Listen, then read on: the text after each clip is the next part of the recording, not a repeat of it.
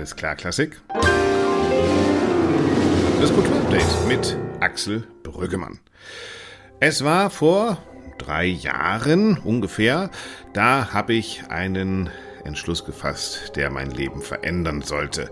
Ich habe beschlossen, meine vielen tausend CDs, die sich so im Laufe eines Kritikerlebens ansammeln, teilweise zu verschenken, teilweise zu verkaufen, auf jeden Fall sie als Ballast meines Lebens loszuwerden. Die CD, habe ich mir gedacht, ist kein zukunftsweisendes Medium mehr. Wie hören wir klassische Musik außerhalb der Opern und Konzerthäuser? Genau das ist heute unser Thema. Wir wandern von der Schallplatte über die CD natürlich zum Streaming. Und nachdem wir in der letzten Sendung drei Frauen zu Worte kommen lassen haben, sind es dieses Mal hauptsächlich zwei Männer. Ich freue mich auf Gespräche mit Johannes Kernmeier. Er leitet das Label Capriccio und das produziert schon seit 40 Jahren Tonträger und ist auf dem CD CD-Markt besonders bekannt für seine spannenden klassischen Ausgrabungen. Außerdem telefoniere ich mit Tiljan Schukovic. Tiljan Schukovic ist Erfinder und Leiter von iDagio, dem wohl größten Classic-Streaming-Portal, das er aufgebaut hat, in Konkurrenz zu Spotify, weil er gesagt hat, Classic-Streams brauchen eine ganz andere Anforderung und ich will diese Plattform gründen. Wie es um iDagio steht und um das Classic Streaming, überhaupt um die Hörgewohnheiten der Klassik, darum geht es heute bei Alles klar Klassik, dem Podcast des Lismon Centers der Bertelsmann Stiftung.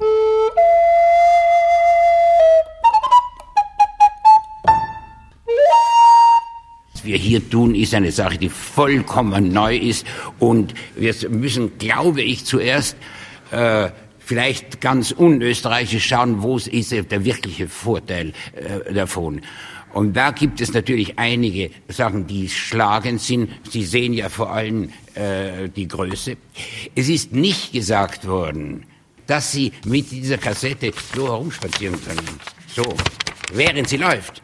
Und es ist kein Unterschied im Klang. Also das heißt, wenn Sie in einem Auto oder in einem Segelboot fahren, äh, wären Sie nicht durch irgendwie gestört, was ja doch auf jeder normalen Platte ist, dass es dauernd herunter und hinauf geht. Das ist eigentlich unverwendbar. Und lass uns nicht vergessen, in der heutigen Zeit ist die Freizeitgestaltung natürlicherweise sehr gebunden auch an das, was man hört und was man von sich spielt.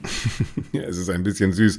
Herbert von Karajan war das. Ihr habt es mit Sicherheit erkannt, der die kompakt Disc 1981 vorstellt und zwar mit dem großen Vorteil, dass er nun auch klassische Musik auf so einer Segelyacht hören kann, ohne dass die Nadel auf der Rille hüpft. Naja, jedem sein eigener Hörgenuss. Auf der anderen Seite, so lustig das klingt, natürlich, das ist auch der große Vorteil des Streamings gewesen, dass man plötzlich überall alle Musik hören kann. Und so geht es immer weiter mit der Entwicklung der Möglichkeiten, Musik zu zu hören. Den Ausschnitt mit Herbert von Karajan habe ich übrigens im historischen Archiv von Salzburg gefunden. Wie gesagt, 1981 bei den Osterfestspielen in Salzburg hat Herbert von Karajan die Kompaktdisk vorgestellt und das Besondere war, sie war eine Erfindung unterschiedlicher großer Labels. Dass drei der größten Firmen der Welt das Gegenteil von dem gemacht haben jetzt, dass wir erlebt haben, wie die äh, stereophonische und die Langspielplatte gekommen ist. Da hat einer den anderen bekämpft, nur damit er sagt, er hat mehr umgesetzt oder ein anderes System man hat das Publikum damals wirklich verunsichert. Kein Mensch wusste, was soll er denn kaufen? Ist es jetzt die 44, ist es das andere oder nicht? Und da finde ich es wirklich besonders zukunftsweisend, dass diese drei Mitglieder der, der, Firmen, die da hier sind, sich gesagt haben, wir machen etwas ganz was anderes. Wir legen unsere Kapazitäten, unsere Fähigkeiten und unsere genialen Leistungen, die sie darauf gemacht haben, zusammen, um dem Publikum wirklich das Beste vorzusetzen, was es geht. Und ich finde, dafür gehört ihnen ein ungeheurer Dank meinen sind Sie sicher. Und ich kann nur eines sagen, jetzt, weil ich bin schon wieder ein paar Jahre voraus, äh, wenden Sie jetzt außerdem Ihre gesamte und verdoppelte Kraft darauf, uns die Bildplatte zu bringen in möglichst baldiger Zeit. Dankeschön. Wahnsinn, oder? Das war 1981 und man träumte von der Bildplatte, die heute den Namen DVD trägt. Ja, eine Selbstverständlichkeit unseres Alltags.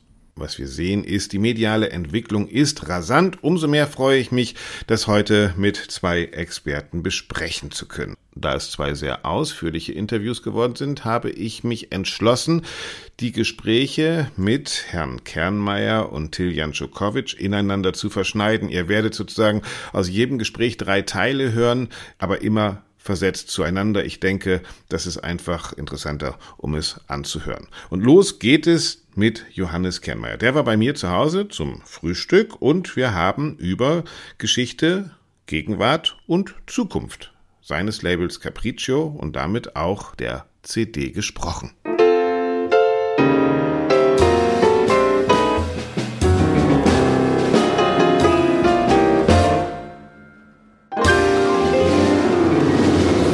40 Jahre Capriccio, das heißt 40 Jahre Aufnahmegeschichte auch. Wenn Sie so in kurzen Sätzen zusammenfassen müssten, von damals bis heute, was sind die grundsätzlichen Sachen, die sich verändert haben? Das geht in kurzen Sätzen gar nicht. Das, das, hat sich ja radikalst einfach verändert, diese ganzen Sachen. Also ich habe damals angefangen, also 88, da haben wir noch Langspielplatte, Musikkassette und schon oder auch CDs gemacht, mhm. ja, auch für die Buchclubs und so weiter. Und heutzutage äh, ist alles weg und sogar die CD mehr und mehr am Verschwinden. Also ich glaube nicht, dass äh, äh, das Konsumverhalten hat sich nicht geändert. Im Gegenteil, das ist vielleicht sogar gestiegen. Aber äh, wo und, und wie die Leute hören einfach, das hat sich absolut radikal verändert. Ja. Letztlich hat sich ja nur das Medium verändert, oder? Richtig. Oder ändert sich mit dem Medium auch der Inhalt? Also Früher war es normal, dass man, jeder große Dirigent hat die großen Sinfonien aufgenommen, man hat Opern in einem Studio gemacht, ich weiß nicht, die EMI damals, was weiß ich, die größten Sänger der Welt in ein Plattenstudio gebracht, wochenlang aufgenommen, alles kleinstteilig zusammengebastelt. Diese Produktionsbedingungen sind heute wahrscheinlich für ein ähm, kleines Label wie Capriccio wahrscheinlich auch überhaupt nicht mehr stemmbar, oder? Nein, aber damals, wie gesagt, in den goldenen Jahren haben wir das auch noch gemacht. Notre Dame von Franz Schmidt haben wir noch richtig eine Woche in Berlin produziert mit Gwyneth Jones und Kurt Moll. Und aber im Endeffekt ist ja auch die Zeit, wo wir mit, mit all die Tüten voller Geld in die Studios und Opernhäuser gegangen sind, um die Künstler auszuzahlen. Ich meine, das ist alles lang, lang, lang vorbei. Das hat sich natürlich heutzutage macht man mehr und mehr Live-Mitschnitte. Ja. Ich meine, die Technik hat, hat sich ja auch äh, stark äh, vereinfacht in vieler Hinsicht. Deswegen ist es in der Hinsicht einfacher zu produzieren. Aber das Problem bei uns, uns ist einfach, äh, wo bekommen wir einfach auch die, die, die wegbrechenden Umsätze wieder her? Und da ist natürlich äh, Streaming die absolute Nummer eins. Und da darf man sich jetzt keine Illusionen machen. Da wird jetzt nicht Krenneck Streichquartett 100.000 Mal gestreamt, sondern das sind halt dann die Playlists mit Dinner with Mozart und, und. Und da sind wir dann doch schon, dass das Medium, zum Beispiel Streaming, äh, den Inhalt, den Content bestimmt. Weil natürlich wird mehr gestreamt, wenn Sie jetzt, weiß ich nicht, die kleine Nachtmusik aufnehmen, als wenn Sie Krenneck aufnehmen. Aber Sie sind ein Label, das sagt, ist mir wurscht, weil ich produziere für eine Klientel, bei der ich nur so und so viel brauche und weiß, damit rechnet sich das? Also Na, bewusst die Nische bedienen auch? Ganz bewusst die Nische. Also das war bei Capriccio immer schon so ein bisschen die Philosophie. Äh, ich bin der Meinung, dass die Leute ihre 10 Meter CDs einfach zu Hause im, im, im Regal stehen haben, mhm. ja. Und da sind einfach schon mal drei oder vier Beethoven-Zyklen drin. Warum soll ich jetzt einen fünften, sechsten, siebten, achten machen? Aber wir haben einfach den, den, den großen Vorteil, dass äh, in der Musikhistorie einfach noch so viel an tollem Notenmaterial da liegt, was nie gemacht wurde, was jetzt wieder entdeckt wurde. Und meine Zielsetzung war immer einfach, diese Diskothek, die die Leute zu Hause haben, ganz bewusst zu ergänzen. Mhm. Und da gibt's die Liebhaber der Chormusik, Chormusik, da gibt es die Liebhaber der Symphonik, der Konzerte und so weiter. Und damit sind wir eigentlich in den letzten Jahren ziemlich gut gefahren. Also das sind jetzt auch keine Megaseller, das darf man sich nichts vormachen, ja. Aber ich sehe mich so ein bisschen wie der Lückenfüller äh, in, in, in der Branche und, und immer wieder bekomme ich tolle Reaktionen, sage, diesen Komponisten kannte ich gar nicht und die Symphonie ist ja Wahnsinn, wie toll und macht er noch mehr von dem. Also da sehe ich schon die Zukunft, da haben wir wirklich noch viel zu tun. Und da gibt es ja noch viel zu entdecken. Äh, kann das sein, dass, also ich würde diese Geschichte der letzten 40 Jahre so zusammenfassen, also die goldene Ära hatten wir schon, ne, wo die kleinen Labels und dann die großen mit den großen Weltstars, dann gab es so diese 2000er Jahre, wo man nochmal versucht hat, gerade bei den Major-Labels, äh, auch Klassik als Pop zu verkaufen. Ich denke an die Geburt von Anna Netrebko und so weiter und so fort, dass man nochmal versucht hat, in eine lang, lang und was weiß ich was, so eine Ecke zu kommen der Popstars, das scheint jetzt auch irgendwie zu Ende zu sein. Und momentan sehe ich so einen Markt, der tatsächlich sich aufteilt in entweder wirklich Klassik als populär Musik nochmal zu versuchen zu verkaufen, was die Majors machen müssen wahrscheinlich, und dann aber die wesentlich spannendere Nische, wo man sagt, okay, das ganz, ganz große Geld wird es hier eh nicht geben. Also konzentrieren wir uns auf Qualität und auf Repertoire. Sind das die beiden Standbeine, auf die Sie setzen? Ja, absolut. Also absolut. Also man kann auch von diesen, diesen wiederentdeckten Sachen, muss man auch ganz klar äh, den, den, Spreu, den Weizen von der Spreu trennen. Da ist es nicht alles unbedingt, wo man sagt, ah, das müssen wir jetzt wieder aufnehmen und mhm. so weiter. Ja. Aber ich sehe das schon. Wir haben zum Beispiel mit unserer Braunfels-Edition, mhm. ist kaum vorher, vorher kaum was passiert und wir haben jetzt inzwischen zehn Orchester-CDs gemacht damit, wo dann wirklich so eine Art kleine Renaissance auch bei den Leuten wieder einfängt. Und wenn sie schon zwei, drei Braunfels-CDs draußen haben, dann kaufen die auch die vierte, fünfte, sechste oder streamen die in dieser Hinsicht. Also da ist so, so ein bisschen an, an, ja, ich möchte übertrieben gesagt ein bisschen Lehr- und Schularbeit dahinter, einfach den Leuten zu zeigen, bitte hört da mal rein. Was ich mir allerdings wünschen würde, wäre ein bisschen mehr Mut auch von den Konzertveranstaltern, dass diese Stücke dann einfach wieder auch im Konzert gespielt werden. Und äh, ich, ich sehe da einfach ein, ein um bei Braunfels zu bleiben, äh, das ist total anhörbare, wunderbare, Absolut. postromantische Musik. Ja. Absolut. Und da verschreckt man kein Publikum. Ja. Na und selbst, ich glaube, dass auch das ändert sich. Und da kann ja auch eine CD-Industrie dann auch ein Vorreiter sein, Repertoire auszugraben, etwas möglich zu machen, was in Konzerten nicht möglich ist. Wir haben eben gerade drüber geredet, äh, Klarinetten, Trios von Ottensammer auf acht CDs, die kriegen sie in keinem Konzertsaal unter. Dafür werden ja CDs gemacht. Oder eben Braunfels Entdeckung die können jetzt nicht von Bremerhaven bis München in jedem Konzertsaal gespielt werden, aber dafür gibt es dann eben auch CDs, oder? Äh, ja, dafür gibt es uns als Aufnahmedienstleister. Ich sage, wir sind inzwischen ja auch, haben ziemlich gewandelt von äh, äh, ja, Plattenfirma, wir sind mehr und mehr zum Dienstleister geworden.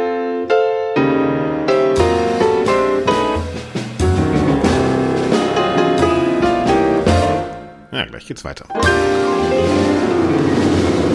Das CD-Label, das mehr und mehr zum Dienstleister geworden ist, sagt der Chef von Capriccio Johannes Kernmeier.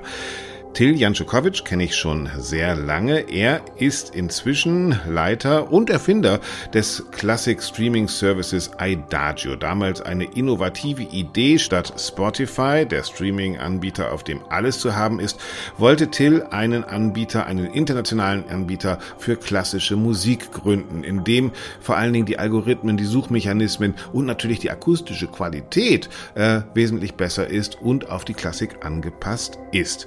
Adagio gibt es inzwischen, hat Geschichte geschrieben und ich habe Till Janczukowitsch angerufen, um mich mit ihm über die Entwicklung im Streaming zu unterhalten. Hallo Till. Axel, welche Freude, dich mal wieder zu hören. Ja, lang, lang ist es her, genau. Aber es gibt einen guten Grund, dass wir bald wieder miteinander reden. Und zwar geht es, du bist nicht nur äh, Chef von Aidagio, sondern äh, setzt dich seit Jahren mit Streaming auseinander. Vielleicht fangen wir da mal an. Wann ist dieses Streaming-Geschäft eigentlich hochgekommen und warum klappt das heute als so perfektes Geschäftsmodell?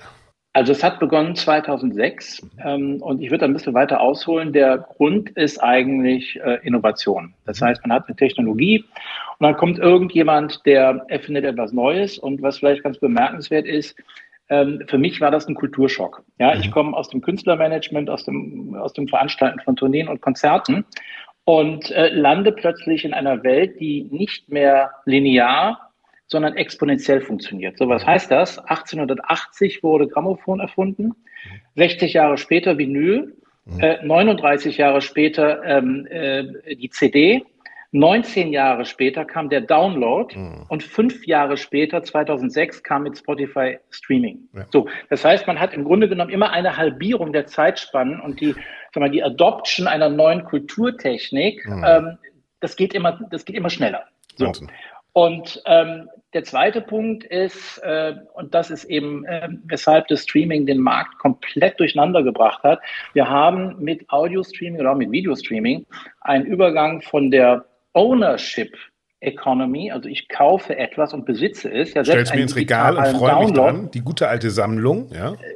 Genau, genau. Äh, ich kann es mir aber auf meinen Rechner packen und es gehört mir trotzdem. Mhm. Auch wenn es nicht physisch ist, gehört mir der Download, den ich erwerbe. Mhm. So. Und das ist eben mit Streaming nicht mehr der Fall. Ich zahle 9,99 all you can eat. Ich habe Zugang zu allem was äh, natürlich für die Plattform und vor allem für die Endkunden erstmal sehr gut ist, mhm. was aber für die Rechteinhaber und diejenigen, die produzieren, am Anfang erstmal schlecht war. Mhm. Das hat sich mittlerweile geändert, weil natürlich seit 2006, wir kennen alle die Zahlen, Streaming ähm, äh, ganz, ganz stark gewachsen ist. Nee, kennen wir nicht. Allerdings, Wie sind denn die Zahlen jetzt so ungefähr? So prozentual? Die Zahlen ist, ich, also ich glaube, es gibt mittlerweile 100, um die, ich habe jetzt nicht nachgeschaut, 180 Millionen zahlende Kunden bei Spotify. Wow. Ähm, es sind weit über 50 Millionen bei Apple Music, bei wow. YouTube ist es ähnlich. Man müsste, äh, müsste die Zahlen nachschauen. Also es ist in der Tat, das hat sich als Kulturtechnik ähm, durchgesetzt. Ähm, aber der Punkt ist eben, dass sich dadurch die, ähm, die, die Verteilung ähm, äh, äh komplett äh, geändert hat. Äh, das heißt, äh, früher mit physischen Produkten konnten Künstler auch noch halbwegs Geld verdienen. Mhm. Aber ich weiß zum Beispiel Sigi Loch, ähm, mhm. der mir erzählt, also Jazz ACT, sagte, er kann keine skandinavischen Künstler mehr aufbauen, weil eben die mit Streaming generierten Umsätze schlicht nicht, äh, schlicht nicht ausreichen. Mhm. So, das war das, früher das tatsächlich galt so die Regel auch bei Klassikkünstlern, glaube ich, Hälfte Stream äh, oder, oder Hälfte Platten, Schallplatten und CDs und andere Hälfte äh, Tourneen und Konzerte. Das ist, dieses Verhältnis ist komplett nicht mehr einzuhalten für die Künstler. Ne? Also das ist jetzt 80, 90 Prozent äh, der reale Auftritt nein, und nein, maximal 10 Prozent. Nein, nein, nein, nein, 99,9 Prozent ja. live. Ja. Äh, 0,00000. Äh, also das hat sich vor, vor, vor vielen, vielen Jahren schon komplett umgedreht. Also das ist letzten Endes nur noch eine Marketinggeschichte. Ähm, und der, der Kunde stellt sich dann eben höchstens noch die Frage, wo kriege ich es noch billiger, wo kriege ich es noch billiger als für 9,99 Euro. Aber was damit einhergegangen ist, ist eine komplette oder zumindest, äh, zumindest eine Entwertung der mhm. Musik. Das Tolle ist, ich kann überall, jeder Mensch auf diesem Planeten kann sofort das hören, was er hören will. Das ist eine Riesenerneuerung und das ist gut und das ist richtig. Das heißt, nie haben so viele Menschen wie heute Klassik gehört. Aber auf der anderen Seite hat es eben auch die die Musik entwertet. Mhm. Ja, also so Im diese, wahrsten Sinne diese Besonderheit. Also, mhm. Äh, auf, auf zwei Ebenen, genau. Also wenn man zum Beispiel die Musik, also man, das, das Haptische einer, einer LP oder eines, eines Vinyls, ähm, das ist die eine Sache. Aber wenn ich mir überlege, ähm, und äh, das ist ein ganz grundsätzliches Thema, Technologie verbessert ja eigentlich äh, viele Dinge und macht viele Dinge bequemer. Was aber bisher noch nicht gelungen ist, ist eigentlich das, das, das Erlebnis der klassischen Musik in die Online-Welt zu übersetzen. Und das steht noch aus. Mhm. Das hat noch niemand gemacht. Lass uns doch mal ganz kurz bei dieser, bei, bei, bei dem anderen Feld des Bezahlens bleiben. Ja. Also wir lernen, die Künstlerinnen und Künstler kriegen relativ wenig bis gar nichts eigentlich in dieser Streaming-Geschichte. Gleichzeitig sehen wir aber, dass ähm, große Labels wie die Deutsche Grammophon oder sowas, Sony, ähm, durchaus gerade von ihrem Katalog durch Streaming leben. Das heißt, die scheinen ja das Geschäftsmodell komplett umgestellt zu haben. Also gerade die großen Major-Labels durch ihre alten Aufnahmen zum großen Teil wahrscheinlich auch noch ähm, verdienen richtig Kohle mit Streamen, oder? Ja, ja, das ist absolut richtig. Es gibt auch so eine Phase, ich habe das mal ausgerechnet, man braucht so roundabout 2000, zweieinhalbtausend Alben, die auf allen Streaming-Plattformen verfügbar sein müssen und dann beginne ich damit Geld zu verdienen. Okay. Ja, also was Streaming, was Streaming belohnt, ist Masse. Rechte, Besitz äh, at scale, in Masse. Also je mehr Rechte ich habe, desto besser geht's mir. Aber was mich persönlich halt immer wieder beschäftigt, der Grund, weshalb ich zum Streaming-Service gehe, ist letzten Endes die Kreativität der Künstler. Mhm. Das ist nicht die Commodity. Mhm. Natürlich muss ein Produkt ähm, äh, einfach zu bedienen sein und bequem, aber letzten Endes sind es die Künstler, die mich, äh, die, die, mich auf so eine Plattform locken. Mhm. Und ähm, äh, eine zweite, zweite äh, äh, pikante Sache, was kaum jemand weiß. Die Streaming-Plattformen sind eine Durchreichstation von Venture Capital an die Major Labels. Mhm. Der akkumulierte Verlust von Spotify beträgt mittlerweile drei Milliarden Dollar. So. Die verlieren jedes Jahr 150 Millionen. So. Und das ist für mich kein Geschäftsmodell. Das ist, das ist Spekulation und ähm, das funktioniert im Moment auch noch. Und das sind ganz andere Gesetzmäßigkeiten, aber sind eben Gesetzmäßigkeiten, die ähm, die Gesetzmäßigkeiten der Klassik, wo ich einen Künstler habe und wo ich ein Publikum habe, die einander mögen, die einander brauchen, ähm, das wird völlig in, völlig, völlig in den Hintergrund gedrängt von diesen äh, äh, äh Metriken, wo es letzten Endes nur äh, um, um, um Werteaufbau geht, auf Kosten von ähm, auf Kosten von, ähm, äh, von, von Kreativität, wo die Kreativen meines Erachtens nicht ausreichend. Die Intimität zwischen Zuhörerinnen und Zuhörer und Künstlerinnen und Künstler, das scheint auch in der digitalen Welt noch immer etwas zu sein, woran man, woran Leute wie Till Janczukowitsch für Idagio arbeiten. Und das ist auch etwas, das den CD-Markt bewegt. Johannes Kernmeier, den Chef von Capriccio. Mit ihm habe ich unter anderem darüber geredet, wie Stars Anfang der 2000er Jahre gemacht wurden, als die Hochglanzklassik erfunden wurde. Bei den Hochglanzklassik haben wir so wenig Kohle. Ja? Mhm. Du stellst dann irgendeine Pianistin hübsch aussehend, Hochglanzfotos und machst dann 100.000 äh, Marketingbudget und pushst sie dann rein in, durch die Presse und so. Nee, das ist jetzt nicht unser Ziel. Ja? Und das funktioniert ja auch, glaube ich, gar nicht und mehr so gut. Ne? Also vermutlich auch funktioniert das gar nicht mehr so wie früher. Also wie Sie schon gesagt haben, dieses Vermarkten wie die Popkünstler und so weiter. Und bei der Nische ist es einfach so. Aber dafür musst du auch verkaufen wie die Popkünstler. Genau, dafür musst du auch verkaufen wie die Popkünstler. ja. Und bei der Nische ist es auch so, ich meine, es gibt auch genug, ich arbeite mit genug genug Orchestern, die, die auch schon alle Schumann-Symphonien aufgenommen haben, die ja selbst dann auch nach neuem Repertoire suchen und an mich herantreten und fragen, bitte, wir haben hier eine Woche, hast du was für uns, was können wir da aufnehmen? Mhm. Ja. Also ich muss auch leider jungen Pianisten und so äh, den Zahn ziehen, wenn die sagen, ich spiele wunderbar alle Chopin-Nocturnes, also tut mir leid, ich kann das nicht mal mehr anfassen. Also, also liebe Leute da draußen, ihr kennt ja schreibt bitte nicht mit Chopin-Nocturnes. ja, Braunfels Klavierwerke sind wieder was anderes ja. dann. Ja. Auch schwierig. Ja. Also schreibt ihm auch nicht mit Klavier. genau. Nein, aber wie gesagt, darauf zurückzukommen, ja, und ich würde mir wirklich noch auch von den Konzertveranstaltern selber viel mehr wünschen, dass dieses Art von Repertoire ein neues Profil auch für die Konzertreihen und Konzerte gibt. Und meistens sind es die Dirigenten die hingehen und sagen, ich möchte bei meinem nächsten Abo-Konzert, keine Ahnung, äh, Stojowski spielen oder was immer auch, also die Künstler selbst und dann nicken das die Intendanten hoffentlich ab, aber es müsste auch umgekehrt sein, dass die Intendanten von vornherein schon diese Art von Repertoire wieder vorschlagen. Scheint mir auch eine Entwicklung zu sein, wenn ich in Ihren Katalog gucke bei Capriccio, ähm, die Zusammenarbeit mit Institutionen, also mit ähm, Konzerthäusern, mit Orchestern, mit äh, Opernhäusern. Äh, Sie haben eben schon gesagt, Live-Aufnahmen. Äh, dafür braucht man ja Partner, die das überhaupt erstmal stemmen. Also so eine, so eine Braunfelsoper oder was weiß ich was, muss ja erstmal aufgeführt werden. Ja? Ähm, ist das eine neue Zusammenarbeit, die auch sehr fruchtbar sein kann, dass Sie sagen, ähm, Sie sind auch der Dienstleister für dann eben Etablissements wie Konzerthäuser oder Opernhäuser und da gibt es eine Kooperation, die vorher so vielleicht nicht stattgefunden hätte? Absolut, denn genauso für die Opernhäuser ist es eine CD-Veröffentlichung oder überhaupt eine Veröffentlichung eine Art Visitkarte. Mhm. Und äh, als Beispiel darf ich hier die Stuttgarter Oper nennen, die einfach in der Pandemiezeit mit Cornelius Meister zwei Martinou Kurzopern aufgenommen mhm. haben, die jetzt rauskommen.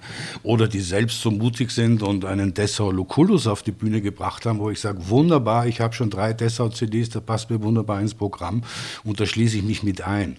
Und da darf ich auch ehrlich sagen, da, da, da braucht es auch kein Riesengeld, das erfordert auch im Endeffekt keine jetzt da Riesensummen, weil jeder weiß, das ist einfach zur Dokumentation und zur Publikation weltweit, äh, um das verfügbar zu machen. Ja. Das heißt, das ist wieder diese Lückenfülleraufgabe, die Sie so genau, haben. Genau, die Lückenfüller, ja. Aber auch als Dienstleister bzw. Kooperationspartner oder äh, Buddy in Crime mit eben Veranstaltern, oder?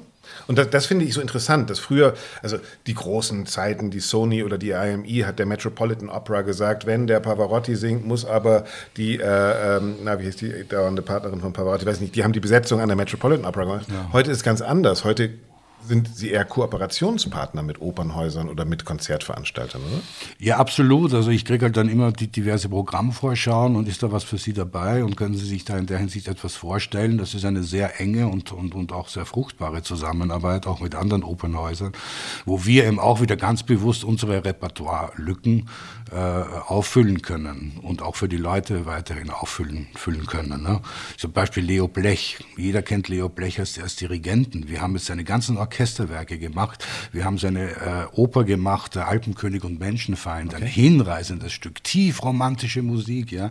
Also das sind so Sachen, wo ich dann selber nach 34 Jahren oder nach 40 Jahren auch nochmal da sitze und sage, ach, das finde ich schön, das, das höre ich mir gerne an, das klingt toll, ich bin so froh, dass das jetzt gemacht wurde.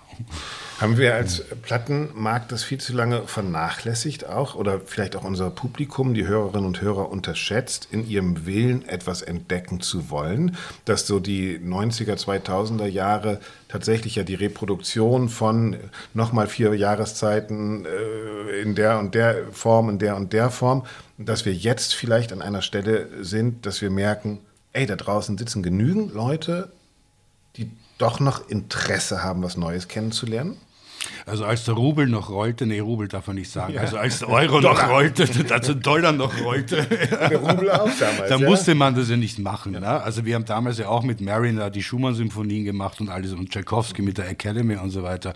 Heute ist alle, allerdings wirklich der, der Markt oder das Überangebot, das da im Netz ist, das Überangebot, das da am Plattenmarkt ist, an traditioneller Klassik, so riesig, dass wir in gewisser Weise auch gezwungen sind, da was Neues zu erfinden, beziehungsweise was Neues wieder auszugraben und an den Markt zu bringen. Ja.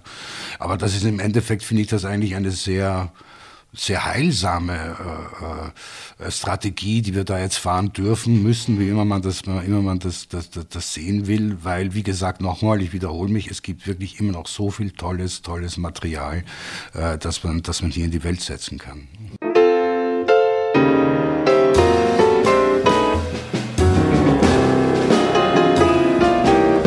Wandel als neue Chance. Kernmeier war das vom Label Capriccio. Mit Till Janczukowitsch, dem Chef von Idagio, der Streaming-Plattform für klassische Musik, habe ich auch darüber gesprochen, dass nicht alle Künstlerinnen und Künstler unbedingt bei einer Streaming-Plattform sein wollen. Zumal ein Großteil der Kohle eben nicht zu den Künstlerinnen und Künstlern kommt, sondern zu ihren Labels oder eben zu Anbietern wie Spotify selbst. Das führt dazu, dass Künstler keinen Bock mehr haben. Man sieht das ja gerade im Pop-Bereich, dass einige Künstler sagen, ich stelle meinen Content zum Beispiel nicht mehr auf Spotify oder sowas.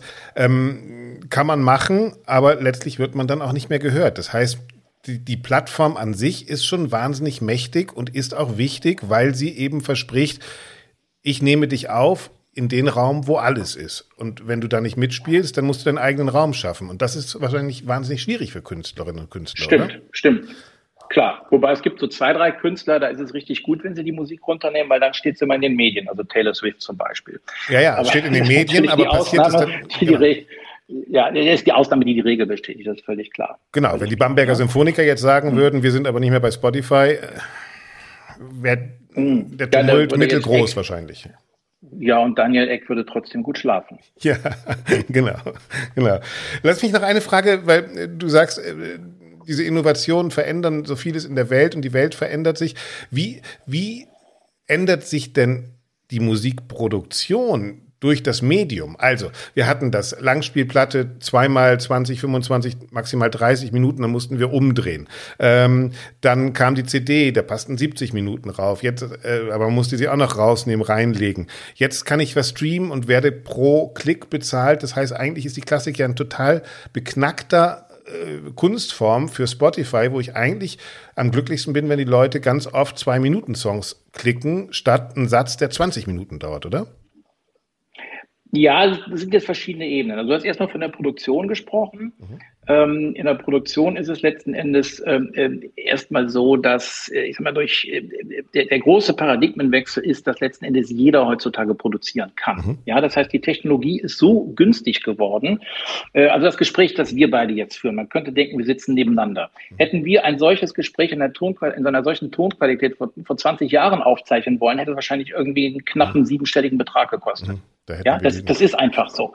Ja, so wenn, wenn man das von Berlin mit Satellit genau. oder so, ja. ne? Oder, so, genau. so das kostet das kostet gar nichts, das kriegen wir beide umsonst. So, ja. das ist schon mal der erste Punkt. Das heißt, es gibt sehr viel mehr Musik, weil die Technologie und die, die Produktionsmittel ähm, nicht mehr von Gatekeepers ähm, besessen werden, sondern das hat sich komplett demokratisiert. Mhm. So, das ist der, das ist der eine Punkt. Der zweite Punkt, was ich relativ spannend finde, das Album ist ja letzten Endes eine, ja, sagen wir eine Packaging Unit, die die Labels erfunden haben. Ich habe einen, einen, einen Hit oder zwei Hits und dann muss ich aber noch ein bisschen was dazu packen, damit ich einen gewissen Preis erreichen kann. So, dann CD, gibt es die berühmte Story, Herr Oger und Herr Karajan gesagt, also auf die CD muss die neunte Beethoven draufpassen. Genau.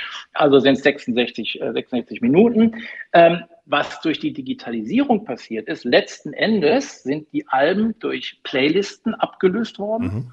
Was in der Klassik aber auch wieder lustig ist, weil nämlich die eigentlichen Playlisten-Kuratoren, äh, die die Komponisten waren, wieder zu ihrem Recht kommen, weil es war halt der Beethoven, der gesagt hat, diese vier Tracks gehören hintereinander und der mhm. erste heißt Allegro, der zweite heißt so und niemand kann sagen, ich packe jetzt noch eine Ouvertüre dafür. Im, im, Pop, Im Pop würde das Konzeptalbum heißen, genau. Ne? So, ganz genau. Ne? Also insofern ändert sich da sehr viel und was sich dadurch auch ändert, ist, und das ist ganz massiv, äh, Discovery and Recommendation. Also wie entdeckt jemand heutzutage Musik? Mhm. Und das funktioniert quasi nur noch durch Freunde und Bekannte, durchs ganz enge Umfeld. Mhm. Das heißt, mir empfiehlt jemand etwas, dem ich traue, mhm. und dann höre ich mir das an. Weil das, auch, das kann ich teilen und das kann ich dann gleich auf meinem Mobiltelefon mir anhören. Also auch da gibt es komplett neue Verhaltensweisen, die teilweise auch sehr, sehr gut sind. Ja, also, also der, der, der sogenannte Algorithmus ist jetzt das, der, der beste Freund. Ja, nein, ja klar, natürlich. Also das ist die Frage. Das hat aber, das hat letzten Endes damit zu tun, ähm, wie ist denn mein äh, mein ähm, Konsummodus? Mhm, und genau. es gibt eine Studie vom Philharmonia Orchester, die mal rausgefunden haben vor ein paar Jahren, dass zumindest in in, in, England 73 Prozent auch der Konsummodus in der Klassik lean back ist. Ja, das okay. heißt, ich höre höre passiv, während ich bügel oder meine meine meine meine schmutzige Wäsche wasche. Das hört Herr Muti jetzt nicht gern, aber mhm. da höre ich halt den zweiten Satz, ähm, wenn Herr Muti Brahms dirigiert. Mhm. So, mhm. da setze ich mich nicht in den Ledersessel und äh, mhm. knipse die Welt aus, mhm. sondern das ist auch wieder eine Commodity geworden. Was auch mhm. gut ist, und das hat letzten Endes das Radio ersetzt. Ne? Also ja, oder ist ja, dabei, das Radio ja. zu ersetzen, weil äh, wir natürlich auch, und das ist ein dritter Punkt, äh, plötzlich diese gesamte On-Demand-Kultur haben. Und wenn du wenn du mit der Generation Z oder Millennials sprichst, das, da, da gibt es kein lineares Radio mehr, da gibt es kein lineares Fernsehen. Ich höre das, was ich will, dann, wenn ich es will. Genau, kuratiert wird eben tatsächlich zum Teil durch einen Algorithmus, genau. zum Teil durch meine eigenen Playlists, die ich erstelle oder das, was ich mit Freunden austausche. Ne? Das ist ganz genau, das, ganz genau. Das Kuratierte. Genau. Jetzt gibt es ja einen großen Unterschied trotzdem zwischen zum Beispiel Spotify ähm, und, und Idagio. Äh, also Aha. ihr richtet euch ja komplett auf die Klassik aus und habt dann sozusagen ja. auch eine Benutzeroberfläche, die dem Klassikliebhaber es leichter macht, Musik zu hören, aus besagten Gründen, die wir eben schon gesagt haben, weil es mhm. bei Spotify ganz anders aufgebaut wird. Ähm, jetzt hören wir, Apple will in, in Streaming-Geschäft der Klassik einsteigen, wird dann mhm. wahrscheinlich auf seiner Plattform eine Untergruppe für Klassik machen.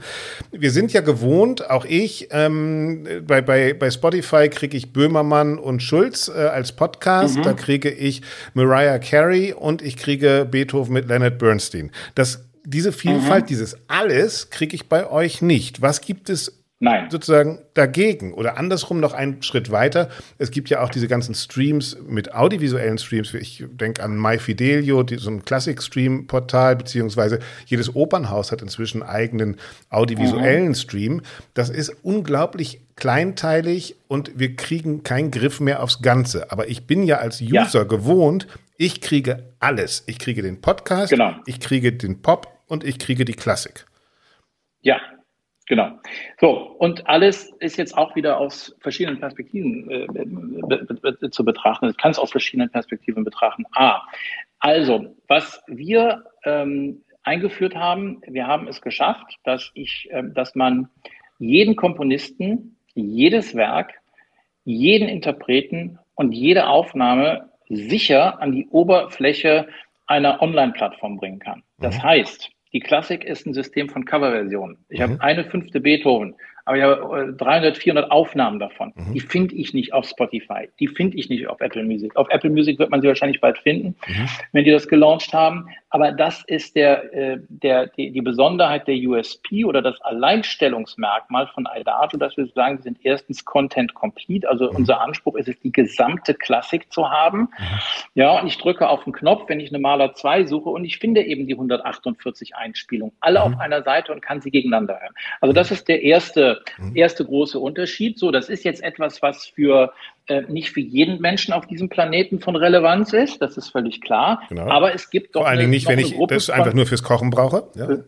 So, ganz genau, ganz genau. Äh, aber ähm, es gibt schon eine, eine, eine, eine, eine Gruppe von sehr, sehr loyalen ähm, äh, äh, Anhängern und Fans und Freunden, für die das unglaublich wichtig ist. Auch sehr mhm. viele Anfänger, die sagen, boah, so mhm. habe ich die Klassik kennengelernt, weil mhm. da kann ich das, äh, es gibt natürlich auch Playlisten und Kuratierungen, die aber von uns eben auch von, von Künstlern stammen. Ähm, das ist der erste Punkt. Der zweite Punkt, was wir eingeführt haben 2020, ähm, während des, also drei Monate nach dem Lockdown, mhm. ist die Global Concert Hall. Du kennst ja die Digital mhm. Concert Hall der Berliner Philharmoniker. Und die Global Concert Hall ist das Pendant mit einem Unterschied, dass nämlich jeder Künstler und jedes Orchester auf diesem Planeten es nutzen kann. Ja, Digital Concert Hall kriegst du nur die Berliner Philharmoniker. Genau. Bei uns gibt's Yo-Yo Ma, Boston Barock, äh, äh, äh, London Philharmonic und zig andere Orchester. Wir haben immer Live-Konzerte dort übertragen. Das heißt, wir sind dabei, in diese Richtung zu gehen und sagen, also im ersten Schritt die gesamte Klassik zum Hören. Im zweiten also man wird Schritt auch Produzent sozusagen, ne? Also das sehen wir auch bei nein, vielen. Nein, Seid ihr wir nicht? sind nicht Produzent. Ah, okay. Wir sind nicht Produzent, sondern wir sind der Marktplatz für die Produzenten. Aha, so, das okay. heißt, es gibt zum Beispiel Boston, Boston Orchester, mhm. die haben, weil es uns gibt, eine Hybrid-Saison aufgesetzt mhm. und ihre Abonnenten können entweder ins Konzert gehen oder aber sie können sich zu Hause auf dem Rechner anschauen. So, ja, wir verstehe. sind aber quasi nur ein, ein Infrastrukturdienstleister, der den, den, den Livestream entgegennimmt und den dann auch ins Archiv stellt und dann äh, wird es im, äh, äh, ist das für deren, äh, für deren Abonnenten und so weiter eben okay. auch von zu Hause aus zu Weil viele Orchester und selber das, sind ja auch Produzenten geworden inzwischen. Ne? Also ich denke so, an Cleveland, Cleveland, oder sowas. Äh, die, die Cleveland, genau. Berliner Philharmoniker, genau. die, die, die gar nicht mehr, die sagen, ja, Deutsche Grammophon ist mir doch ehrlich gesagt egal. Äh, ich ich mache das auf meinem Facebook, promote ich das und bin genau. wesentlich flexibler als mit jedem Label. Ich brauche gar kein Label mehr. Ja, ja. Ne? Aber, ja, ich, ja, aber sie brauchen noch eine Plattform wahrscheinlich. Ja, sie brauchen eine Plattform. Cleveland Orchester ist auch seit zwei Monaten jetzt bei uns mit den mhm. gesamten Aufnahmen. Aber du hast jetzt Facebook erwähnt. Da muss man noch eine Sache ähm, äh, zusätzlich äh, sagen. Die allerwenigsten und gerade äh, deutsche ähm, äh, Politiker, die meinen, sich zur Kultur äußern zu müssen, haben eigentlich eine Ahnung von dem Deal, äh, den ich abschließe, wenn ich dem Opernintendanten sage, ihr müsst jetzt mal die Klassik demokratisieren und das umsonst raushauen auf ja. YouTube oder Facebook. Ja. Hört man ja immer wieder. Ja, so. Ist ja auch was dran an der Idee. Was passiert? Mein Vertrag als Rechteinhaber mit YouTube, den ich automatisch unterschreibe, wenn ich meine Aufnahmen hochlade, besteht darin, ich gebe dir meine Inhalte umsonst. Zweitens, ich schicke meine Abonnenten zu dir mhm. und im Gegenzug kriege ich Zugang zu deiner Reichweite. Mhm. So, aber die Monetarisierung, nämlich die E-Mail-Adressen äh, und die, die, die Hoheit über die Adressen ja. liegt bei YouTube, mhm. die werden immer reicher. Mhm. Und ähm, äh, dann wird, werden aber solche Argumente ins, ins Feld geführt, sagen wir, na ja, 100, aber wir haben 100.000, 200.000 Leute, guck dir mal die Klicks an. Und da vergessen sie im zweiten Schritt, dass 99,999 Prozent aller YouTube-Videos äh, spätestens nach einer Sekunde weggeklickt werden. Ja, ja. So, also da herrscht unglaublich viel, ich sag mal, Unwissenheit. Und das, ähm, das, das kann man auch niemandem zum Vorwurf machen. Aber ich glaube, man muss auch da ein ganz anderes Bewusstsein entwickeln, mhm. wenn man sich mit jetzt mit, mit, mit, mit Medienstrategien äh, in der digitalen Welt beschäftigt. Und da ist, äh, ich sag mal, viel Luft nach oben.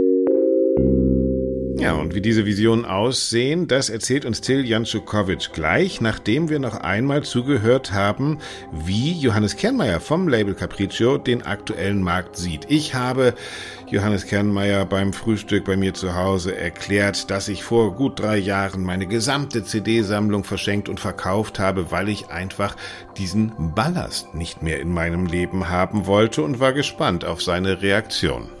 Also ich komme nochmal zurück auf die Anfänge, wo es ja. noch Langspielplatte, Musikkassette und CD gab. Die mhm. Langspielplatte sah immer am besten aus. Ja, die war immer und haptisch einfach. Ja. Die habe ich nicht verkauft. Ja, und ja, ist immer auch, auch, haptisch in diesen Dingen. Also ob wir CD ganz einstellen, ich glaube, CD wird so sein wie, wie, wie eben auch Bücher. Es gibt immer noch, zum Glück ist das Klassikpublikum ein relativ treues Publikum. Also die haben noch ihre 16, 20 Euro, um, wenn sie sich dafür interessieren, dieses Ding auch zu kaufen. Und wir leben natürlich, was den CD-Verkauf betrifft, sehr von den Collectors. Also die, die, physisch, die, die, die sogar schon 30, genau, die schon 30 Meter haben und trotzdem immer noch auf 35 Meter CDs kommen wollen, diesem Ding, ja. Aber generell gebe ich Ihnen recht. Wo, wo hören heute die Leute Musik? Am Handy. In der U-Bahn, ich weiß nicht. In, ja, aber beim, am Handy ist das Konzeptalbum wieder schwierig. Das, das ja. ist eigentlich das Problem. Ne? Also das, das ja. merke ich auch. Wenn ich ja. dann Bornfels oder was von Ihnen höre, dann setze ich mich wirklich abends in den Sessel, ja. schieb mir so eine CD rein und dann höre ich wieder. Also CD hören ist eigentlich mehr wie Konzert gehen. Ja. Da sind Sie einer der wenigen, der das doch macht. Sessel, Ruhe, nur CD hören, glaube ich. Naja, aber das ist doch der ja. Sinn, oder? Das, müsste, das wäre das der nicht, Sinn. Ist ja. das nicht das? Das wäre der eigentliche Ich habe auf Spotify, ja. In der U-Bahn höre ich auch, aber dann höre ich wirklich meine Playlist. Dann höre ich Best of Brüggemann, was ich gerne hören möchte. Ja, ja, ja. Nein, nein, das auf alle Fälle. Aber ich, ich habe immer gesagt, wisst ihr, ich brauche halt immer noch die CDs auch für die Künstler. Mhm.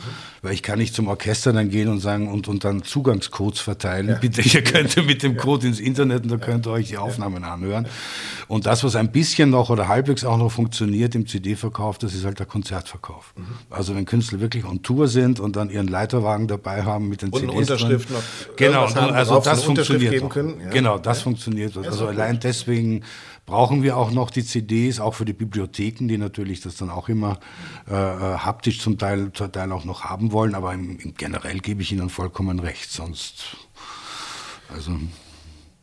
Also, ja, sonst fühle ich es Sagen Sie nicht zu viel, Sie leben davon. Ja, sagen Sie nicht. Ja. Aber Herr Germer, Sie haben, Sie haben in den letzten 40 Jahren immer wieder umdenken müssen und immer wieder neu reagieren müssen. Was glauben Sie, sind die Herausforderungen jetzt für den äh, Aufnahmemarkt der nächsten sagen wir mal 10, 15 Jahre. Was, was, werden da, was wird da auf Sie zukommen? Welche strategischen äh, Entscheidungen müssen Sie jetzt so treffen? Was sind die großen Fragen, die Sie das Ganze ist immer ein, Glücksspiel oder mehr und mehr zum Glücksspiel geworden und hängt natürlich, zumindest jetzt was Capriccio betrifft, einfach sehr vom Repertoire ab. Als ich mit Capustin angefangen habe, ja, da hat keiner den richtig gekannt. Und, und letztes Jahr ist Capustin wirklich also auch für diese dramatischen Verhältnisse unglaublich abgegangen. Ja. Und jeder fragt schon, wann kommt die nächste, wann kommen die nächsten Klavierkonzerte. Aber das konnte ich auch im Vorhinein nicht wissen. Ich sehe die Partitur, ich schaue mir das an, ich spreche mit den Künstlern, ich spreche mit den Radiostationen und sage, wollt ihr das machen, wollen wir das probieren?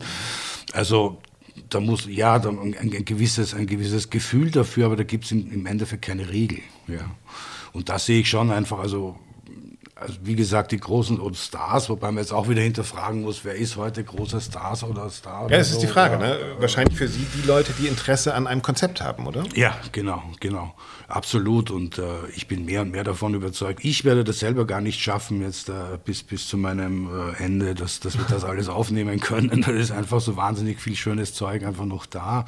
Aber ich will dieser Linie einfach treu bleiben, denn wir sind damit in den letzten zehn Jahren nicht schlecht gefahren. Mhm. Das heißt, auch wenn Sie Künstlerinnen und Künstler suchen, haben wir schon gehört, äh, bitte keinen Chopin schicken, äh, sondern eher ein spannendes Konzept. Da würden Sie mitgehen? Also was erwarten Sie von Künstlerinnen und Künstlern, die unbedingt was mit Ihnen machen wollen? Was, was müssten die Ihnen anbieten? Ein spannendes Konzept, beziehungsweise ein Konzept, das ich Ihnen auch dann vorschlage und sage, hättest du Lust oder das oder das zu machen. Ne? Aber wie gesagt, Mozart-Violinkonzerte, oh, es muss jetzt nicht unbedingt wieder sein, ja, aber ich meine, Dochnani hat auch zwei tolle Violinkonzerte geschrieben, vielleicht machen wir die jetzt mal oder so, ja. Äh, interessanterweise haben auch viele Künstler Verständnis dafür. Ist nicht so, dass sie sagen, der Trottel von ja, was der schon alles wieder will oder Nein, so. im Gegenteil. Ist ja auch bei ja. Major-Labels, also wenn man ja. selbst große, also ich bin mit Sicherheit ein, ein, ein großer Kritiker von Igor Levit äh, auf einer ganz anderen Ebene, aber ja. er ist erfolgreich auch damit, dass er eben nicht nur Beethoven-Sonaten spielt, sondern dass er auch äh, Szymanowski oder was weiß ich was ausgräbt und damit Konzerte ausverkauft. Genau. Da kommt natürlich dazu, dass Iber Levit hat einen großen Marketingnamen hat und da ist es schon egal, was er spielt. Hänschen Klein, Szymanowski oder Beethoven, man geht wegen Igor Levit ins Konzert. Mhm. Ja. Mhm. Ist ja erstmal nicht schlimm. Ja. Nee, ist ja nicht schlimm. Ja, ja klar. wenn, man dann, wenn man dann was Neues kennenlernt. Ja, genau. wenn die Leute dann eben quasi einen Szymanowski kennenlernen, sagen, Mensch, der ist auch nicht so schlecht, dieser Russe, Pole, was ist das nochmal für einer oder so. Ja, ist ja völlig egal. Ja, ja.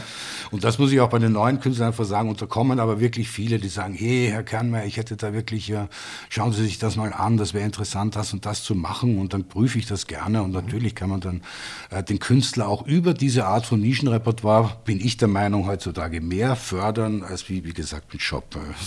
ja, aber das finde ich interessant. Das ist ja die, die Strategie. Also das, da, da würde ich zustimmen, dass wir jetzt eigentlich vor dem Zeitalter der Entdeckung stehen, kann man schon sagen, oder? Absolut, ja. Absolut, würde ich schon sagen. Also wie gesagt, die Klassik, wie sagen Sie immer, die Hochglanzklassik, die hat natürlich ihre, ihre Kohärenzes und ich weiß nicht was und äh, die werden immer halt meist immer das Gleiche spielen oder immer noch mal Mozart neu erfinden, ja, und äh, soll auch so sein, ja. Aber das wahre interessierte Klassikpublikum empfinde ich viel mehr dann auf, auf dieser Entdeckungsschiene auch. Die lassen sich, wie gesagt, auch begeistern davon, ja. Also unsere Gesprächspartner können eine, ein, ein Track auf unsere, auf unsere Playlist stellen. Ähm, bei Ihnen würde ich gerne zwei nehmen. Einmal eins aus dem Capriccio-Katalog und dann eins bewusst nicht aus dem Capriccio-Katalog. Welche zwei Stücke dürfen wir für Sie auf die Playlist stellen? Boah, jetzt haben Sie mich ja voll erwischt. Ja, da dürfen Sie jetzt mal ein bisschen nachdenken. Wir können ja gemeinsam nachdenken. Ähm, äh, Braunfels Hexensabbat würde ich mal von Capriccio nehmen. Okay, ja. machen wir. Stellen wir drauf. Ja und nicht. Darf auch, ist auch zeitlich unbegrenzt. Sie können auch was Uraltes nehmen. Was Uraltes. Oder was ganz Neues. Gibt es noch die Swingle Singers?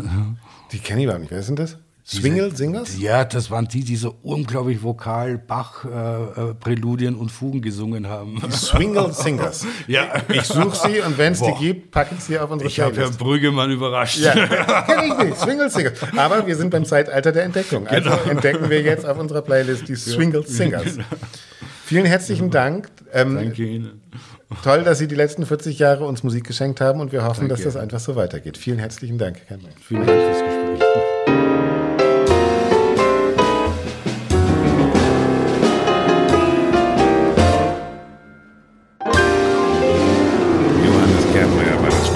Einblicke in den Alltag des CD-Geschäfts. Und natürlich seine Musik packen wir auf unsere Playlist. Die gibt es leider nur bei Spotify tatsächlich. Und sie trägt den Namen Brüggemanns Classic Update. Da könnt ihr alle Musik zu unseren jeweiligen Sendungen nachhören oder auch einfach mal in Endlosschleife bei einer Autofahrt hören. Tiljan Czukowicz, der Chef von Idagio, ist uns noch Antworten schuldig. Unter anderem hat er beklagt, dass klassische Musik durch das Streaming zu einer Art Ware geworden ist. Und ich wollte von ihm wissen, wie man dem denn jetzt bitteschön entgegenwirken kann. Ja, also aus, Künstlersicht zum Beispiel. Also, habe, also aus Künstlersicht ist es eben so, dass äh, äh, meine Musik gehört den Labels und meine Fans gehören den Social Media Plattformen. Das ist schon mal scheiße. Ist nicht mhm. so richtig lustig. Mhm. Das ist der erste mhm. Punkt. Der zweite Punkt, wenn ich mir jetzt mal überlege, was ist denn die, was ist denn die Value Proposition, wie man neudeutsch sagt? Was ist denn eigentlich der Wert von Musik? Was ist denn die Leistung? Da würde ich sagen, wir haben es momentan reduziert auf den Entertainment-Faktor. Mit Entertainment meine ich jetzt nicht, dass Beethovens große Fuge Entertainment ist, sondern damit sage ich, dass wenn ich lean back passiv etwas höre oder mir etwas anschaue, dann sind wir erstmal in der Entertainment-Industrie. Mhm. Ja, das ist, ob ich mhm. da jetzt ein Fußballspiel oder, oder ein Beethoven-Quartett mhm. äh, äh rezipiere. Das Schöne ist für nebenbei. Prinzip her dasselbe. Genau. Ja, mhm. ne, absolut. So, die zweite und die dritte Ebene von klassischer Musik, dass nämlich 73 Prozent der Menschen sagen, boah, bei Klassik, da will ich was lernen.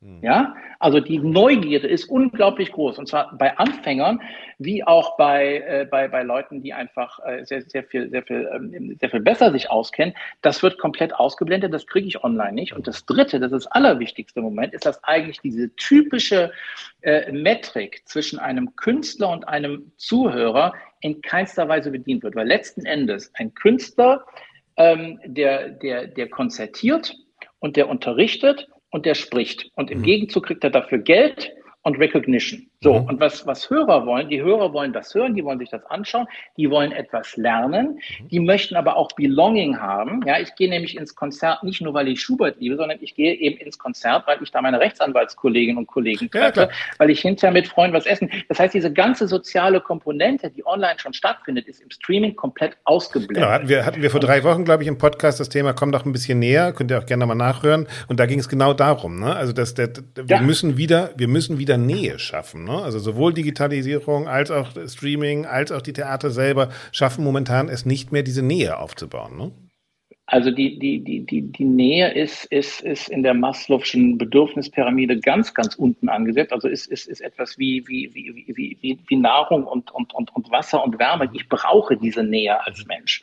Und ähm, das ist eben das, was ich, ähm, was, also auch selbst, also für Adagio und die Streaming-Plattform ist für mich immer der erste Schritt gewesen auf dem, auf dem Weg zu einer Plattform, was du vorhin gesagt hast, wo ich eigentlich alles bekommen sollte. Mhm. Ja, wo ich mir das anhören kann, wo ich aber auch Kuratierung habe, äh, wie zum zum Beispiel, ähm, ich weiß nicht, ob du die Kurse gesehen hast, die wir jetzt begonnen haben, aber wir haben jetzt, einen, der, der, Thomas Hemsen hat ja diesen Malerkurs gemacht in Echtzeit. So, und da hat er Marina Maler eingeladen, da hat er Jamie Bernstein eingeladen. Die Menschen konnten plötzlich in Echtzeit mit denen sprechen. Mhm. So, Jamie Bernstein macht jetzt einen Kurs über, das, über, die, über die Sachen ihres Vaters. Das ist unglaublich, was wir da für Zahlen haben. Die Leute melden sich an und plötzlich können Künstler dort Geld verdienen. Mhm. Also das ist nochmal ein anderes Thema, aber das probieren wir gerade aus. Und da sehen wir eine unglaubliche Traction. Das heißt, dieses Bedürfnis nach Nähe, Bedürfnis mal von einem Künstler persönlich eingeführt zu werden in ein Werk, was auch online funktioniert das ist immens. Und da ist, glaube ich, äh, das ist sehr, sehr spannend und da ist viel zu, viel zu tun. Das heißt, wir sind jetzt momentan tatsächlich in Streaming 2.0 eigentlich und, und versuchen da rauszukommen aus den alten Kategorien von Masse, Masse, Masse, Masse hin wieder zu Masse, ja, aber schon auch näher. Ja, ich glaube, wir sind, wir sind noch in Streaming 1.0. Ja. Ähm, ich glaube, Streaming 2.0 wird dann erreicht sein, wenn aus Perspektive des Künstlers ich sag mal, ähm, die, äh, das, die, die, die, das Bilden von Fans, ja, was ja auf den mhm. Social Media äh, Plattformen passiert, nicht mehr getrennt ist vom Geldverdienen. Mhm. Ja, das Geldverdienen passiert im Konzertsaal, das hat nichts mit meinen Aufnahmen zu tun, mhm. aber wenn man es hinbekommt, wie auf einem Marktplatz, mhm. ja, ein Beispiel ist Airbnb, ein Beispiel ist ja. Uber, wo ich plötzlich Angebot und Nachfrage eine technologische Plattform direkt miteinander verbinde. In okay. dem Moment haben beide Seiten was davon. Und das ist eigentlich das, was wir seit, woran wir seit sieben Jahren arbeiten bei Adagio, was man nicht sieht, weil wir haben erstmal so eine Streaming-Commodity gebaut im ersten Schritt. Mhm. Also jetzt nur in Anführungszeichen. Ja, aber das ist, das, das ist schon das Ziel, das wir immer verfolgt haben. Und da sind wir jetzt in den ersten Zuckungen und das sieht sehr, sehr, sehr, sehr vielversprechend aus. Dann wünsche ich euch ganz viel Glück damit. Wir werden das mit Neugier beobachten und belauschen, natürlich auch. Vielen Dank, lieber Till. Große Freude. A bientôt. À bientôt.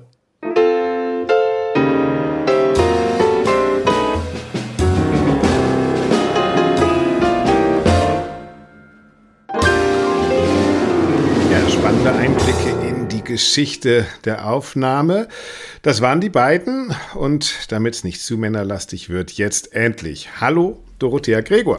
Hallo Axel, grüß dich. Sag, wie ist das bei dir? Äh, hörst du CD? Hörst du noch LP? Also ich habe ja, ich bin auch ein LP-Fan noch. Mhm. Oder streamst du nur? Wie, wie hörst du Klassik? Ähm, ich streame nur noch. Ich habe keinen Plattenspieler, habe auch nie einen gehabt, habe deswegen auch gar keine okay. LP- oder Vinylsammlung. Und Echt, du hast nie einen Plattenspieler gehabt? Nee. Wow. Den Plattenspieler, an den ich mich erinnern kann, der stand bei meinem Großvater oder bei meinen Eltern. Aber ich hatte okay. nie einen. Nee. Ich kann mich sogar erinnern, dass ich einige ähm, Platten von meinem, also Klassikplatten von meinem Großvater geerbt hatte, in Anführungszeichen. Also die, die gingen dann in meinen Bestand über. Damit? Nee, und die habe ich dann einem ähm, ganz netten Kommiliton, einem Pianisten geschenkt, der die hoffe ich heute noch hat. Schöne Lustig. Grüße an Daniel, falls, er, falls er zuhört. Ja, Grüße gehen raus an Daniel. Ja. Ich weiß noch, als Konfirmation von meinem Konfirmationsgeld habe ich mir einen Schneiderturm, hieß das damals, gekauft. Da waren, das Wichtige war, es mussten zwei Kassettenspieler dran sein, mhm. wenn man von einem auf den anderen aufnehmen konnte. Es war tatsächlich eine der ersten äh, DVD-Player schon drin und oben noch ein Schallplattenspieler drauf. Das war damals, das war ja, damals cool. äh, The Dernier Cri. Ja. Genau. Ja, nee, hatte, hatte ich noch nie so. Und CDs finde ich oder fand ich praktisch natürlich immer, aber das ist ja irgendwie eine Art Brückentechnologie jetzt gewesen, ne? Zwischen, ja, ich glaube auch. Ich glaub zwischen LP und Stream. Also, also, ich streame nur noch CDs. Auch Kernmeier sagt das ja selbst, dass, mhm. dass, dass, dass, dass er eigentlich gar nicht mehr weiß, warum er diese Dinger noch produziert. Fand ich auch ganz schön. Mhm. Gut, du, ähm, was war deine Klassikwoche? Was wird deine Klassikwoche? Naja, die Klassikwoche ist, wir sind ja, haben wir gesagt, der gläserne Podcast. Insofern ganz kurz, weil wir letzte Woche ähm, kurz vor unserem Podcast aufgenommen haben und heute am Dienstag das Gespräch schon aufzeichnen. Ja, ähm, weil wir so viel beschäftigt sind. Weil wir so viel beschäftigt sind, aber ich habe es ja letzte Woche schon angekündigt, ich fahre morgen nach Berlin zum Kulturpolitischen mhm. Bundeskongress mit dem Thema die Kunst der Demokratie. Und ich glaube, das wird mhm. richtig, richtig spannend. Da ähm, gibt es verschiedene Foren und verschiedene, ähm, verschiedene Debattenstränge, die ich da total gerne mitverfolge, auch gerade nachdem ja Claudia Roth so eine ähm, schöne Rede zum Thema Kunst und mhm. Demokratie in der im Bundestag gehalten hat letzte Woche und auch ein äh, sehr gutes Interview meiner Meinung nach in der Frankfurter Rundschau letzte Woche gegeben hat, mhm. genau zu dem Thema, wo sie auch übrigens noch genau, mal, sie sagt, ja, Genau, wo sie sa sagt, Kultur ist sozusagen, muss offen bleiben, aber ist gleichzeitig natürlich auch korrektiv und muss frei bleiben, korrektiv für, für Demokratie. Und sie spricht über Journalismus, ne? wie wichtig äh, freier Journalismus ist und ja. äh, dass sie unbedingt Möglichkeiten schaffen will, um verfolgten Journalistinnen und Journalisten gerade aus Russland auch äh, hier Möglichkeiten zu bieten, oh, ja, äh, zu fliehen. Genau, und das fand ich so toll, dass sie da auch nochmal differenziert hat und eben gesagt hat äh, oder nochmal klar auseinander äh, halt, also nochmal klar auseinanderhält, äh, dass es nicht darum geht, ähm, russische Kultur oder Literatur, äh, Kunst, Musik, was auch immer zu canceln, sondern dass man da sehr genau hingucken muss. Also im Grunde das, was wir auch schon seit Wochen sagen. Und ähm, an anderer Stelle wird das, ich sage mal, von, von, von höchsten Personen aus der Kulturinstitution immer noch zusammengeworfen. Also ich sag mal Anna Netrebko und äh, Boris Godunov. Ja. Also ja. Äh, ja, ja, Mailänder Skala, Eröffnungspremiere. Genau, genau. Mhm. es scheint überhaupt so zu sein, dass, dass, dass viele weitermachen wollen wie immer. Und dabei ist es doch gerade jetzt, finde ich, auch wichtig, dass wir, dass wir genau hinschauen, dass wir differenzieren, dass wir gucken.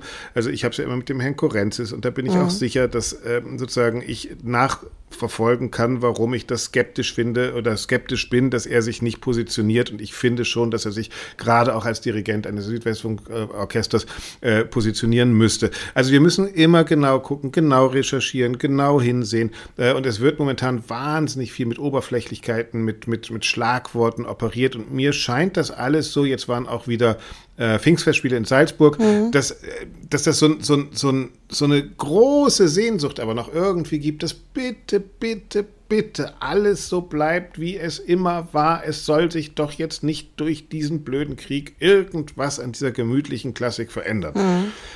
Ja, das. Äh, also vielleicht haben die ja recht, ja. Vielleicht, vielleicht wird alles so bleiben wie immer die Leute wollen gar nicht mehr von Klassik als einen lustigen Carmenchita-Abend aus Spanien haben. Äh, ich glaube, die Klassik hat sich schon verändert und das einfach weiter so und Augen zu und einfach wie immer. Ich glaube nicht, dass das gut geht. Ich glaube nicht, dass es gut geht. Ich denke auch nicht. Ich glaube, wie auch schon gesagt, dass wir da in einem großen Transformationsprozess sind. Was mich dabei so bewegt, ist, dass wenn wir jetzt zum Beispiel über die Mailänder-Skala sprechen oder über Dominique mhm. Meyer oder über, ähm, mhm. dann, dann sind das Menschen, die man ja aus anderen Zusammenhängen kennt. Also ich, also kennen ist ein großes Wort, aber ich habe ihn ein paar Mal bei uns erlebt, weil er ja auch Projektpartner von äh, Neue Stimmen, von unserem Wettbewerb oder überhaupt diesem Projekt ist. Und er ist wirklich ein feiner, sympathischer Mensch. Und ähm, da, glaube ich, geht auch an vielen Stellen, gehen so Dinge durcheinander, dass man meint, wenn man äh, bestimmte Meinungen oder Haltungen von Menschen kritisiert, dass man gleichzeitig gegen die ist.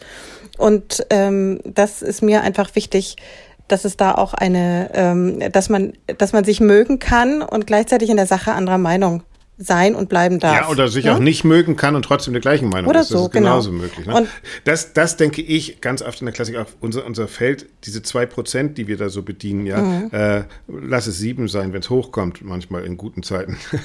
Äh, mhm. aber es ist so klein äh, und wenn wir uns alle selbst noch äh, ähm, kannibalisieren, dann, dann, dann bringt es erst Eben. recht nichts. Also ähm, die, die geringe Bedeutung, die wir haben, sollten wir uns bewusst machen, um wenigstens die Bedeutung, die wir haben könnten, auszuschöpfen. Also ja. Aber ja. das ist Transformation und genau da juckelt sich so vieles zurecht und äh, genau da wird das diskutiert und deshalb ist auch gut, dass das passiert und deshalb ist es auch gut, dass es unterschiedliche Meinungen gibt und wir werden sehen, wo der Zug hinfährt oder aber sich teilt und es zwei Züge gibt. Who knows?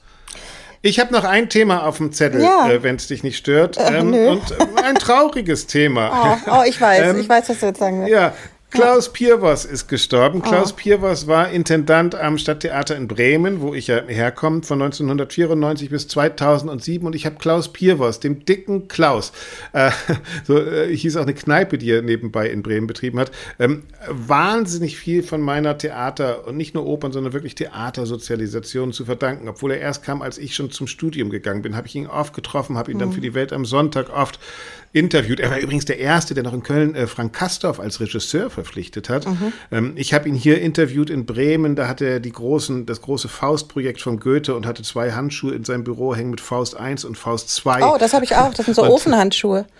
Ähm, ja, du gibst, Faust 1, genau.